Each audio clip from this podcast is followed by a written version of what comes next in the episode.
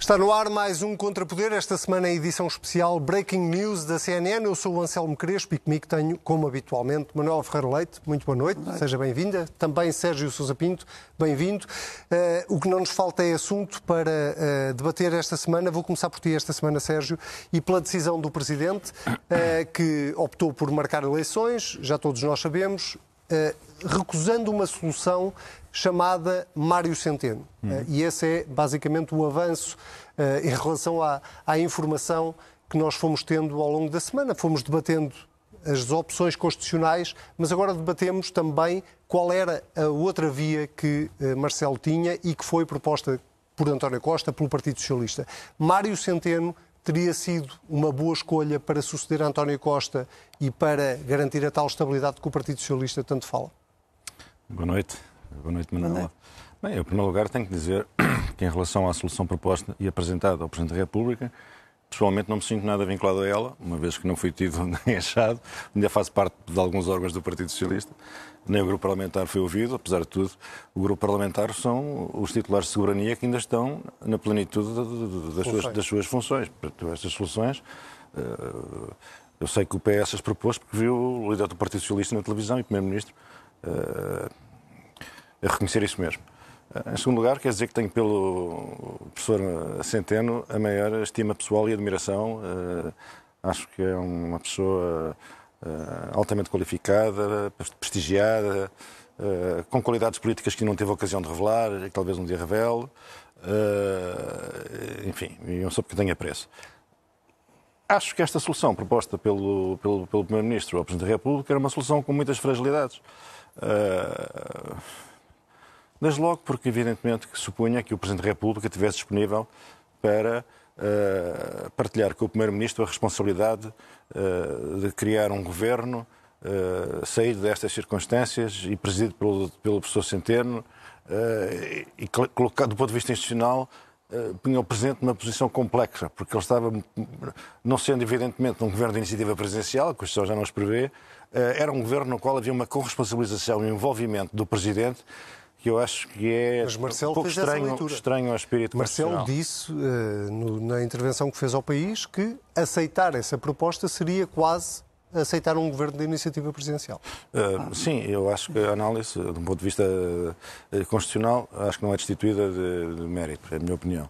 Uh, e há outras razões. O, o professor Mário Centeno, para todos os efeitos, não foi candidato nas últimas legislativas, não fez campanha pelo Partido Socialista, está numa posição que requer uh, independência, não foi uh, ministro deste governo, não, foi sequer deputado eleito para a Assembleia da República. Portanto, agora, quer dizer, será, será, será que ainda nos inscrevemos no âmbito de, de uma solução que ainda que, que, que, que a Constituição a consinta eh, seria a mais sensata, desejável e a mais natural e compreensível pelas pessoas, que é o que importa, que estamos aqui a falar de política, uh, que é que uma solução que em que se vai buscar uma pessoa inesperada, inesperada e improvável. Improvável é no sentido em que não estava envolvida, não estava comprometida com nada, nem com o orçamento, nem com a política do governo, nem com, com o programa eleitoral do Partido Socialista, nada, nada. Mas aparentemente nada. Mário Centeno, tanto quanto se sabe, e não se sabe muito, não terá enjeitado a possibilidade. Pois, também, eu, eu, de acordo com as notícias que ambos vimos, aparentemente não, mas uh, também não, não vimos declarações do, do professor Mário Centeno. É Sim, certo. O que é que tu achas que está na base desta posição do Partido Socialista? É querer manter-se no poder? Não. Uh... É querer alimentar o costismo? É o quê? Não, eu acho que está na base da posição do Partido Socialista é o desejo de poupar o país a, a, a, a eleições, no, no, enfim, no, num curto espaço de tempo que, que, não, que não servem o país, não é? O país, o país viveria muito bem sem esta crise. O ideal era que ela não tivesse ocorrido. O ideal é que não tivéssemos eleições. O ideal é que não tivéssemos a discutir se o orçamento pode sobreviver ou não à crise. O ideal era que não tivéssemos a discutir se o Presidente não pode demitir o Primeiro-Ministro porque precisa do orçamento, tem que esperar que o orçamento seja aprovado com o Governo em plenitude de funções. O ideal era que não estivéssemos envolvidos nesta, neste, neste triste episódio uh, jurídico-político-mediático que salpica tanta gente. Tu próprio já assumiste publicamente que achas que a solução eleições é a melhor solução. Eu acho. Eu acho que não é melhor para o país, já o disse, mas do ponto de vista do, do, do, do ponto de vista do, do, interesse nacional, eu acho que havia vantagem em que o governo estivesse uh, na plenitude das condições para exercer as suas funções plenitude de exercício uh, e que as importantes decisões que têm que ser tomadas fossem tomadas Sim. e que fossem politicamente escrutinadas, como é normal, por quem compete escrutinar, que é, que é, que é o Parlamento, e que uh, os fundos do, do, do, PPR e as decisões que têm que ser tomadas sobre a TAP e sobre nada disso fosse outra vez postergado como, por, por mais uma razão e tal. Do, do, ponto de vista, do ponto de vista da clareza democrática, do ponto de vista da clareza democrática, Uh, eu acho que realmente é muito difícil, com algum realismo, argumentar contra a, realiza a realização, realização de, de, eleições. Quer dizer, uh, acho que é muito difícil. Se o Presidente, e o Presidente tem opiniões como nós temos, a diferença é que o Presidente foi escolhido para que as opiniões dele valham mais que as nossas. E a opinião do Presidente é que é vantajoso uh, que se façam eleições. Eh, e eu acho que a opinião do Presidente deve ser eh, integralmente respeitada. Muito bem. Manuel Ferreira Leite, concorda que a decisão de ir para eleições no quadro em que nos encontramos é a melhor solução? Acho seguramente que é a melhor solução e até acho que houve ali um dramatismo relativamente à ideia de que não havia orçamento e eh, enfim, de um certo atraso que me parece até excessivo. Acho que o orçamento a não entrada do orçamento em vigor imediatamente ou a suspensão disso, de, não, não parece que houvesse daí grandes, hum, grandes prejuízos. Portanto, o Presidente, na sua opinião, até podia uh, dissolver antes da aprovação do orçamento? Não, não creio que houvesse algum prejuízo para o país em, em relação a isso. Entrarmos em duodécimos em 2024? Não, não parece que houvesse eh, grandes prejuízos eh, porque as principais medidas que poderiam ter efeitos imediatos não estão no orçamento e porque aquelas que têm terão efeitos, seriam verdadeiramente repostas, no meu caso, os impostos, porque são pagos em relação ao ano anterior e, portanto, não, não vejo que por aí houvesse problemas. E esta ideia Relativamente Mário a esta Centeno? ideia de, de Mário Centeno, uh, é, eu gostaria apenas de saber se o Mário Centeno aceitou. Pareceu-me, pelo aquilo que, que As notícias dizem que ele não rejeitou a eh, possibilidade de falar. Aquilo que, portanto, não saber, eu pelo menos não tenho essa certeza, portanto, Sim. qual foi a situação dele, a posição dele. Porque caso a posição dele tivesse sido a de aceitação, eu acho que faço parte das pessoas que acham que ele então não tinha condições para se manter como governador do Banco de Portugal. Uh, acho que como governador pode perfeitamente ser convidado para qualquer outra coisa e uhum.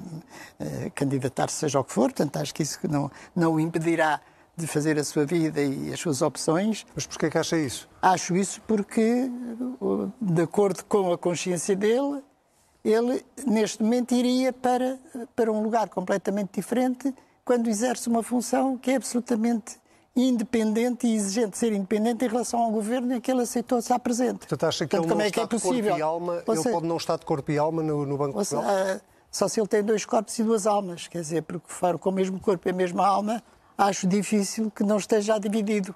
Eh, e, portanto, este é o ponto que, eh, que me levanta uma grande. e que acho, portanto, e portanto acho que teria sido absolutamente escusado para não desprestigiar as instituições.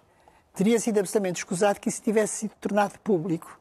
Era um problema entre o Primeiro-Ministro e o Presidente da República, que poderia dizer que sim, senhor, tinha arranjado uma solução e que podia haver essa proposta, o Presidente não aceitou, escusava ter nomeado o nome. Mas porquê é que acha que António Costa fez questão de nomear o nome? Bom, o António Costa fez dar o nome porque não resistiu à tentação de dar mais uma bicada no Presidente da República. E, portanto, e também para credibilizar a sua alternativa. A Exatamente. E, portanto, para credibilizar a alternativa, portanto, eu considero que estamos para eleições não sei quantos, a culpa não é minha, é do Presidente. Uh, era mesmo também o que faltava, era que a, culpa agora de tudo isto fosse do Presidente. Mas pronto, uh, que, obviamente quis fazer isso. Se ao fazê-lo, não toma em consideração que pode arrastar outro tipo de consequências. Que é de resto, eu acho que é o defeito de que o, o Primeiro-Ministro, uh, que eu sempre reconheci, ou sempre conheci neste Primeiro-Ministro. Antes de dizer mais alguma coisa, eu quero dizer que um, não tenho nenhuma má impressão do ponto de vista ético do Primeiro-Ministro. Portanto, não considero que, que haja alguma coisa de menos uh, correta né, do ponto de, de vista da seriedade de... ou de ilegal em relação ao Primeiro-Ministro. Mas, posto isto, hum, acho que ele sempre atuou, desde o princípio até ao fim, até ao fim, uh, atuou sempre pondo em primeiro lugar os interesses do Partido Socialista acima dos interesses do país. O país não lhe interessava ter sabido este Do pormenor. Partido Socialista ou dele próprio? Hum, Eu, eu parto da hipótese que é do Partido Socialista. E, portanto, ele próprio, provavelmente, faz tudo para estar no poder. Portanto, entrou como Primeiro-Ministro eh, numa solução eh, que não lembraria a todos, não lembrou com seis às pessoas quando foram a eleições, eh, e sai um bocado nas, nas mesmas circunstâncias. Acha que esta proposta dele de. Neste caso é Mário Centeno, podia, aparentemente até houve outros nomes inicialmente, para além de Mário, Mário Centeno. Centeno tem um problema esta sério. ideia de tentar evitar que houvesse eleições antecipadas é mais uma tentativa de se manter no poder. Ai, não tenho dúvidas acerca disso, porque não sei de onde é que vinha a melhoria do país, onde é que vinha a melhoria para o país, em termos de funcionamento das instituições, perante a situação em que o país está. É que o país está numa má situação. E na situação de fragilidade, e que ficaria com certeza qualquer outro tipo de governo, era de uma fragilidade tremenda, onde é que vêm eh, os meios, a força, a capacidade eh, para poder tomar medidas que que se exigem. E de, deixe- deixe-me perguntar-lhe isto antes de avançarmos para a questão judicial, que foi, na verdade, o que, o que deu origem a tudo isto. Ah, ah, o calendário definido pelo Presidente da República, já percebi que discorda aí ligeiramente da- do, do timing do orçamento. Ou seja, se, se acha que podíamos entrar em duodécimos, provavelmente acha que a dissolução e a demissão do Primeiro-Ministro podia acontecer mais cedo. Ah, mas 10 de março de 2024 é tarde? Sabe que eu Estamos, percebo, estamos a eu percebo muito, eu percebo muito pouco de direito constitucional eh, e, portanto, não sou capaz de Não, tem a ver avaliar. com o direito- o tem a ver com o problema- tempo para se o dar ao Partido coisas. Do ponto para- de vista, do ponto de vista, enfim, de uma leiga nessa matéria, acho que efetivamente o prazo é demasiado. Eh, e que bem podia ter sido para Ser mais cedo. porque não havia problemas com o orçamento e porque não. eh, A ideia, que- a ideia que eu tenho é que o, Sim, queria é um vazio o, o. Presidente, eu acho que o posso estar enganado, o Presidente é um constitucionalista eminente, mas se calhar não lhe ocorreu que com a queda do Governo eh, caducam todas as propostas que estão na Assembleia da República, eh, desde logo, as propostas de lei, desde logo eh, o Orçamento de Estado, que é uma proposta de lei como qualquer outra. Sim. E então a solução que se encontrou, qual foi? Foi a de adiar a demissão do Primeiro-Ministro e a queda do Governo. Portanto, o Governo vai continuar no pleno exercício das suas funções até a aprovação do Orçamento de Estado. E depois, então aparece o Presidente da República eh, para demitir o Governo e demitido o Governo, permanece o, Dr. António Costa como Primeiro-Ministro à frente de um Governo de gestão que se mantém até à realização do, do, à tomada de posse do novo A Governo. tomada de posse do novo governo. É que mais, é para lá de 10 de março. Mas eu só gostaria de acrescentar qualquer coisa ao, que ficou dito. O- Nós vamos viver um período, provavelmente, de crise, de dificuldades, eh, porque as circunstâncias internacionais são todas bem conhecidas. Eh, Mas mesmo que não fôssemos ver um período de crise, mas é provável que tenhamos um ano, dois, o próximo ano seja um ano com dificuldades. Eu pergunto, que força política teria um primeiro-ministro escolhido ou no Conselho de Estado, ou entre o Primeiro-Ministro e o Presidente da República, eh, invocando uma legitimidade legisla- legislativa que nós sabemos que, é, é é indissociável do, do ato eh, que, que- que deu a maioria absoluta ao Partido Socialista, sendo que o, que o nome proposto é alguém que não foi candidato a deputado, não está associado àquelas propostas, ninguém sabia que estava a votar nele, efetivamente não estava a votar nele porque não era candidato nem foi eleito, não integrou o governo. Depois imagine imaginamos os debates parlamentares com um, um primeiro-ministro que, para todos os efeitos, sofreria sempre de uma diminuição de legitimidade. Não vale a pena de- de tentar eh, esconder o que é notório. Existe uma, Lopes, é? existe uma enorme personalização do poder. Existe uma personalização do poder. Uh, não é preciso fazer entrar em grandes digressões teóricas sobre a natureza das eleições legislativas para perceber que o- o- os eleitores, uh, em larga medida, escolhem os candidatos a primeiro-ministro, de acordo com uh, as garantias que eles oferecem, a confiança que inspiram e a esperança que conseguem acender no- nas pessoas. Às vezes os eleitores nem sabem E agora, quem são de os repente, deputados agora vem-se dizer, não, o Partido Socialista esteve aqui a pensar, e temos aqui o, o- este professor eh, e tal, e o Presidente dizia, é pá, realmente que ideia de genial. Não, isto não é todos os dias que ideias tão boas. E o país fica à espera da próxima breaking news a dizer, temos aqui, saiu da cartola este professor, doutor, que vai agora... Isto não é... Isto, imaginar que é possível com uma legitimidade diminuída. Alguém ferido na sua legitimidade, porque objetivamente não foi escolhido pelo eleitorado. Gostava de ver como é que impugnam esta afirmação, que obviamente corresponde à verdade e à realidade. Como é que uma pessoa enfrenta as dificuldades da governação sem essa força política? Força política pura, legitimidade democrática. Quer dizer, não vejo, não, não parece A verdade nada é que o Presidente realista. concordou com, com essa ideia.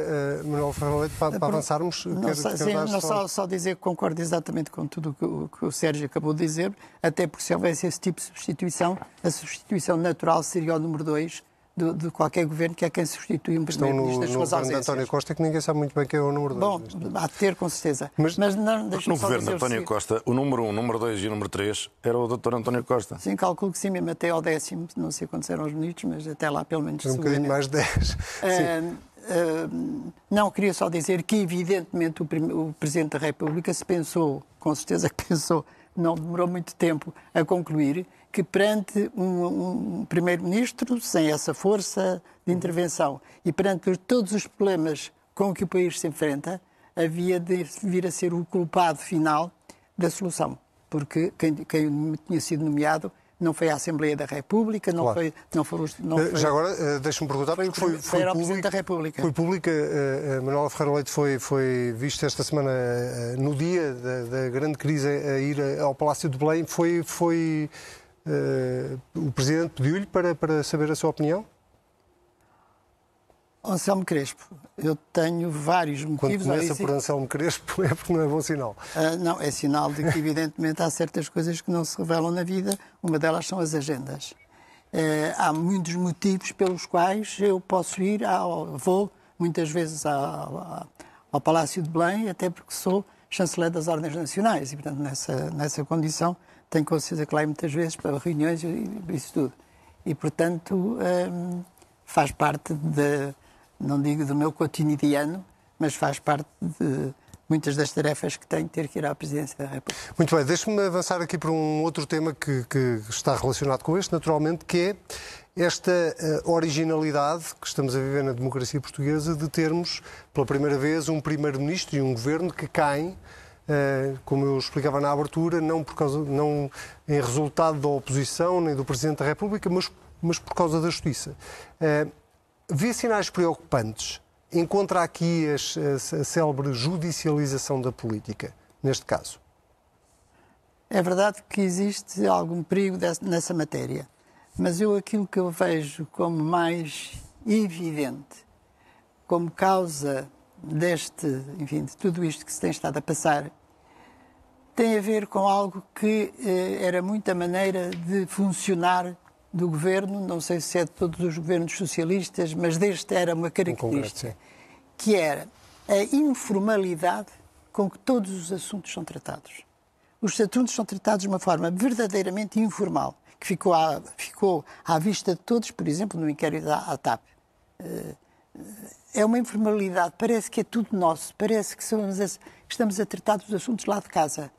Eh, Eu faço parte, talvez, de uma fase eh, ma- mais antiga e, portanto, mais conservadora, em que não passava para a cabeça de ninguém fazer. Estamos, neste caso, estamos perante negócios muito volumosos, com interesses muito grandes envolvidos, em que tem que haver opções políticas, em que, portanto, há pessoas, há candidatos preteridos. Se não nos rodeamos de todos os cuidados formais relativamente às decisões que são tomadas, se não há uma ata uma coisa escrita sobre reuniões sobre este assunto. O que é que você disse? O que é que disse o Sérgio? O que é que eu disse? Quais foram os, os contratempos? Quais foram as opções? Quais foram as razões? Se eu quiser saber qual é que é o processo sobre esta história do lítio e do, do hidrogênio e mais, não sei, eu tenho a certeza absoluta que não, se calhar não há nenhum papel. verdade é que houve reuniões, tanto quanto sabemos, Há até reuni- na, na sede do Partido Bom, Socialista. já está, é informalidade. Tanto é em São Bento, como pode ser do Partido Socialista, como pode ser à mesa do café. Quer dizer, portanto, as coisas não podem ser tratadas como os meus telefonemas para casa a dizer o que é que, o que, é que se deve fazer para o almoço. Está a dizer de alguma forma é que este governo puxa jeito, de alguma maneira. O, o governo tem tido sempre uma atuação muito informal. Portanto, dá a sensação que isto é tudo nosso, que não temos que dar satisfações a ninguém.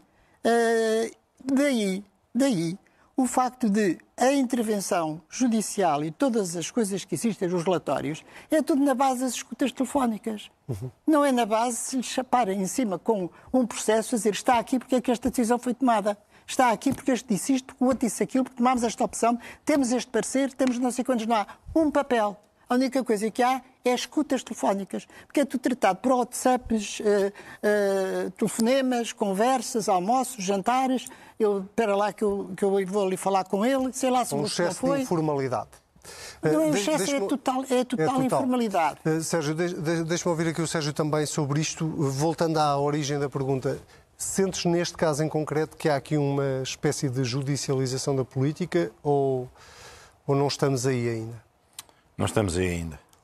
Nós estamos mais a caminho. Uh, mas eu acho que a judicialização da política é uma das grandes ameaças aos sistemas democráticos. Exatamente. E, portanto, nós temos que estar atentos e não podemos ter receio de, de, de defender. Estou, nós vivemos num sistema, nosso, vivemos num sistema político que tem dois pilares fundamentais. Um sistema demoliberal, tem um pilar democrático e tem um pilar liberal. Uhum. O pilar democrático tem a ver com a soberania popular com a realização de eleições, e o pilar demoliberal tem a ver com o primado da lei com a subordinação ao direito e às regras. Até as maiorias, com toda a legitimidade democrática, têm que obedecer às regras, não é verdade? E assim se protegem as minorias. Por isso é que é um Estado liberal também. O... Quando o poder político democrático interfere na justiça, nós sabemos que isso é uma situação patológica. E nós temos de ser muito cautelosos também quando nós verificamos que a intervenção do poder judicial digamos assim, no curso dos acontecimentos políticos, ou seja, no processo político, quando nem provoca terremotos, por exemplo, desta magnitude. Uhum. O que não quer dizer que o Poder Judicial não o possa fazer. Atenção. Eu diria, e salvo minha opinião, que deveriam estar sempre reunidas quando o Poder Judicial interfere no processo político-democrático, porque formou uma convicção, reuniu determinado tipo de indícios e tal. E quando, quando assume essa responsabilidade, eu acho que tem que estar reunidos três pressupostos fundamentais, três características fundamentais. Primeiro, tem que estar em casa, tem, tem que estar em causa crimes graves, uhum. crimes graves, tem que estar em causa provas fortíssimas e tem que estar em causa uma ilicitude que o homem da rua compreenda, que toda a gente compreenda. Tu achas que isso existe neste caso? Acho que não se, não se pode dizer isso. Pode Quer dizer, eu, eu só tenho impressões, eu tenho uma abordagem impressionista do que está a acontecer. Acho, por exemplo, em relação à figura do Primeiro-Ministro, eu acho que o Primeiro-Ministro é um homem absolutamente impoluto, não, não, não, vi nada, não sei nada e não acredito em nada. Pronto, é a minha posição de princípio. Uh, em relação a outras pessoas, tenho uma opinião uh, semelhante. Em relação a outras, conheço pior, não tenho opinião nenhuma. Uh, fico, fico, fico siderado quando vejo as referências a jantares e a coisas deste género, que me parecem de uma impertinência total. E, e como é que ficas quando sabes que no gabinete do, do, do, no chefe, no gabinete do chefe de gabinete foi encontrado uma quantia de 75 mil euros em dinheiro, uh, motivo pelo qual o próprio Primeiro-Ministro assumiu publicamente que tinha exonerado esse chefe de gabinete que está agora detido? Bom, é, essa, essa esse, a descoberta desse, desse numerário no gabinete do, do, de um alto funcionário é algo que nos deixa num estado de absoluta uh, perplexidade. Uh, eu estou absolutamente convencido que o Primeiro-Ministro ficou uh, siderado. Tão perplexo como tu. Tão perplexo como nós. Eu acho, eu acho sinceramente, que António Costa não merecia não merecia, ninguém merece, mas António Costa não merecia uh, que, que, isto lhe tivesse acontecido. Não merecia. Eu não, eu acho que a discussão, eu também acho, estou de acordo consigo, quando comecei logo por dizer que não tenho nenhuma impressão eh, negativa nessa, nessa área uh, relativamente ao Primeiro-Ministro. Mas, efetivamente, a que título é que uma criatura daquelas que tinha o currículo profissional que tinha era chefe de gabinete do Primeiro-Ministro? Portanto, é mais uma é mais um assunto que, se calhar, ele tinha ali qualquer problema do Partido Socialista e resolveu calar as Mas pessoas. Mas não é, oh, oh, desculpa, estamos a falar de uma, uma pessoa que, salvo salvo, julgo que não estarei errado em dizer que não é militante do Partido Socialista. Agora, claro. agora até, me estou, até me estou a interrogar se será, mas julgo que não. Quer dizer, não, não vale a pena estar sempre a trazer o Partido Socialista para. Não, mas é que eu não o Partido Socialista é invocado por, por não, Beltrano e é Cicrano. Só, oh, oh, oh, Sérgio, não é só o Partido Socialista, é todo mundo tem nos seus setores pessoas assim e pessoas assado. E a única coisa que o Primeiro-Ministro demonstrou é que não se importava nunca, nem se preocupou muito com as pessoas que ia buscar, se era ou assim ou se era assado. porque encontraram-se vários casos de pessoas que efetivamente não se percebem porque é que foi, ele escolheu aquele secretário de Estado adjunto que durou duas semanas ou lá o que é que foi, porque é que tinha um chefe de gabinete que não tinha propriamente um currículo eh, muito abonatório e, portanto, eh, portanto é uma desplicência relativamente a estes assuntos que evidentemente lhe serão caros. E, portanto... As responsabilidades foram tiradas em relação a toda, essa, toda, a toda essa tragédia. Muito bem, meus senhores, meus senhores e minha senhora, nós temos uh, poucos minutos para, para acabar o programa. Há dois temas a que eu acho que, que, nós temos mesmo que abordar. Um tem a ver com o Partido Socialista, outro com o PSD. Vou começar pelo Sérgio, se não se importar, eh, porque no Partido Socialista, que é, na verdade, quem precisa de tempo agora para se reorganizar, eh, eh, e também por isso as eleições foram marcadas para 10 de março, precisamente para dar tempo ao partido, já há diretas marcadas, já há congresso marcado. Sérgio, e também já há dois potenciais candidatos, José Luís Carneiro, que já o assumiu publicamente, Pedro Nuno Santos deve estar por dias para, para o fazer. Uh, o que te pergunto é se tu tens, uh, ao dia de hoje, como militante, como deputado do Partido Socialista, uma decisão tomada sobre para onde irá o teu apoio. Eu tenho uma opinião, como é evidente, mas não... Perguntei a decisão. Não, eu tenho uma opinião e, e tenho uma decisão, mas não, não acho que tenha chegado o momento de a tornar pública, porque acho que não é esse o momento, agora é outro momento. Estamos numa fase diferente. Tudo tem o seu tempo e agora estamos na fase em que os candidatos apresentam, aqueles que estão disponíveis para prestar este grande serviço ao partido neste momento difícil, estão a, apresentar-se publicamente, vão apresentar as suas ideias, vão fazer certamente numa versão muito simplificada, tem que ser coisas pequenas, porque ninguém vai fazer um tratado agora sobre o destino de Portugal a pouco tempo de, de, do Congresso e das eleições. E o que é que representam estes dois portanto, potenciais candidatos dentro do partido neste momento? Bem, quer dizer, eh, eu, eh, agora cada um dos Desculpa, candidatos só, vai só construir... para enquadrar, Pedro Nuno Santos há muito tempo que, que manifestou o desejo hum. de um dia se candidatar. Hum. Uh, provavelmente não esperava que fosse agora. Vou ser José Luís Carneiro, uh, soubemos agora, não é? Eu, eu, eu, acho que são duas pessoas que têm uh, a legítima aspiração a liderar o Partido Socialista. E depois vêm a seguir todas as outras divagações eh, que, que, são as, as, as, as, celebradas narrativas. A narrativa. Ah, não, este representa uma linha mais à esquerda, o outro é uma linha mais moderada, aquele é uma linha que traz com ele todo o costismo do passado, este rompe com o costismo. Vamos assistir a 150 abordagens Teoria. possíveis, concorrentes e complementares. José Luís Carneiro não é São fundamentalmente duas pessoas diferentes. Não é a representação do costismo nesta, nesta campanha interna? Não sei. Não sei quem são os apoiantes de José Luís Carneiro. Não, não, não sei. Tive mais tempo para conhecer os apoiantes de Pedro Nuno Santos, porque já era a sua intenção é conhecida há mais tempo, há muito tempo mesmo, uh, e portanto só estou a antecipar uh, narrativas, umas vêm de fora, outras vêm de dentro, algumas serão produzidas pelas candidaturas porque vivem no entendimento, na convicção de que essas narrativas as favorecem, e vamos lá ver. Fundamentalmente o que está aqui em causa é perceber quais são os quadros fundamentais que orientam a cada uma das candidaturas e as características pessoais dos diferentes candidatos. Mas agora então deixa-me perguntar, deixa perguntar outra coisa. Com as suas grandezas e misérias. Preferias, ninguém, preferi... ninguém encarna a perfeição preferias, absoluta. Nem... Preferias que faça o momento que o PS está a atravessar uh, existisse apenas uma candidatura de unidade preferia, dentro do partido? Preferia, preferia, preferia. Acho que se há momento, pela sua, pelo seu melindre e pelo desafio que coloca ao, ao Partido Socialista, eu não estou a pensar em partidos socialistas abstratos não estou a pensar no Partido Socialista que se lembra do, do professor Centeno, não estou a pensar do Partido Socialista que não sei o quê, não, não estou a, eu estou a pensar nas pessoas, estou a pensar no partido, estou a pensar nos militantes, estou a pensar nas secções, estou a pensar em todos estes milhares de pessoas que dão corpo e que constituem o Partido Socialista. Uhum. É toda, toda, toda este, todo este partido e todo o setor político em Portugal e o Bloco Social que se reconhece no Partido Socialista e que tem uma relação histórica com o Partido Socialista e uma relação afetiva com o, com o imaginário do Partido Socialista, com Mário Soares, com os grandes combates, quer dizer, há todo um país que está à espera de ouvir qualquer coisa. E é isso que se espera. Ver como é que cada um destes candidatos se dirige a esse país, se dirige ao chamado povo socialista. Como é, como é que o faz? Vamos ver o brilho, vamos ver a, a, a inteligência, a, a, sua visão do, do, do, do que, que perfilham uhum. sobre o país. É, é isso fundamentalmente que está em causa aqui. Não sei se respondi à pergunta, mas não me lembro qual era. Respondeste, dentro do possível. Eh, Manuel Ferreira Leite, sobre, uh, olhando agora um bocadinho para o PSD, mas fazendo esta ligação com o tema da, da, da, organização interna do Partido Socialista. Luís Montenegro tem aqui uma oportunidade e um calendário que não estava à espera, naturalmente. É indiferente para, para Luís Montenegro se o, se o candidato do PS for Pedro Nuno Santos ou se for José Luís Carneiro?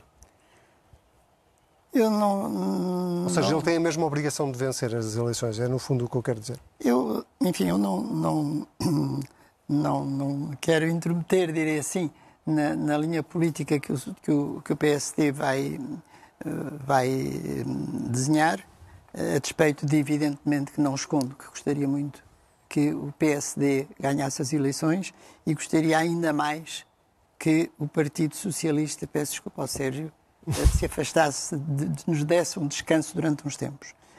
Uh, eu vejo que qualquer que seja o candidato do Partido Socialista, uhum. a verdade é que o candidato do PSD uh, vai enfrentar sempre um bloco, praticamente é uma luta entre uh, David e Elias. Porque está a enfrentar não só o Partido Socialista, como claramente formou-se um bloco muito unido à esquerda. À esquerda. E, portanto, está a enfrentar a qualquer, qualquer uh, candidato que está no, na direita, PSD, uh, eh, o CDS, a Iniciativa Liberal, todos eles, cada um por si, estarem em concurso significa que cada um por si está a enfrentar alguma coisa que é quase invencível. E o que é que era melhor para o PSD? E, portanto, ir sozinho ou ir coligado? Não tenho nenhuma dúvida, na minha opinião, de que deveria ir coligado. Que deveria ir coligado porque é a única com forma. Com quem? Com o, o, CDS, que as pessoas devem existir, podem não ter expressão, uhum. coisa, mas penso que não morreram todas. Com, com a iniciativa liberal, e aí formar uma frente, como de resto. Uma nova AD uma nova AD ou um PAF, como fez o Passos Coelho também. Não, não, não foi o PSD que fez Sozinho, sim. Pronto. E, portanto, havia uma frente que essa sim poderia de alguma forma enfrentar esse, eh, esse bloco esse, à esquerda. Esse bloco à esquerda e tinha a grande vantagem de reduzir grandemente o Chega. E reduzia porquê? Porque aquelas pessoas que veem que o PSD sozinho não vai ganhar, que o IL sozinho não vai ganhar, que o outro sozinho não vai ganhar, vão votar, ou podem votar, por uh, uh, uh, simplesmente por voto de, de, repúdio, de uhum.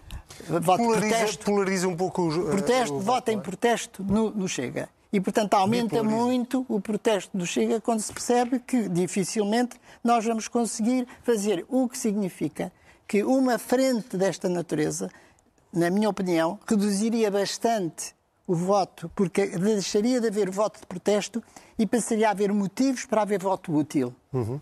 E, portanto, tinha a vantagem de reduzir a força do Chega e de aumentar a força potencial unida, sem a qual, sem a qual eu acho que o que vai acontecer é que, com dificuldade, um partido só vai conseguir enfrentar.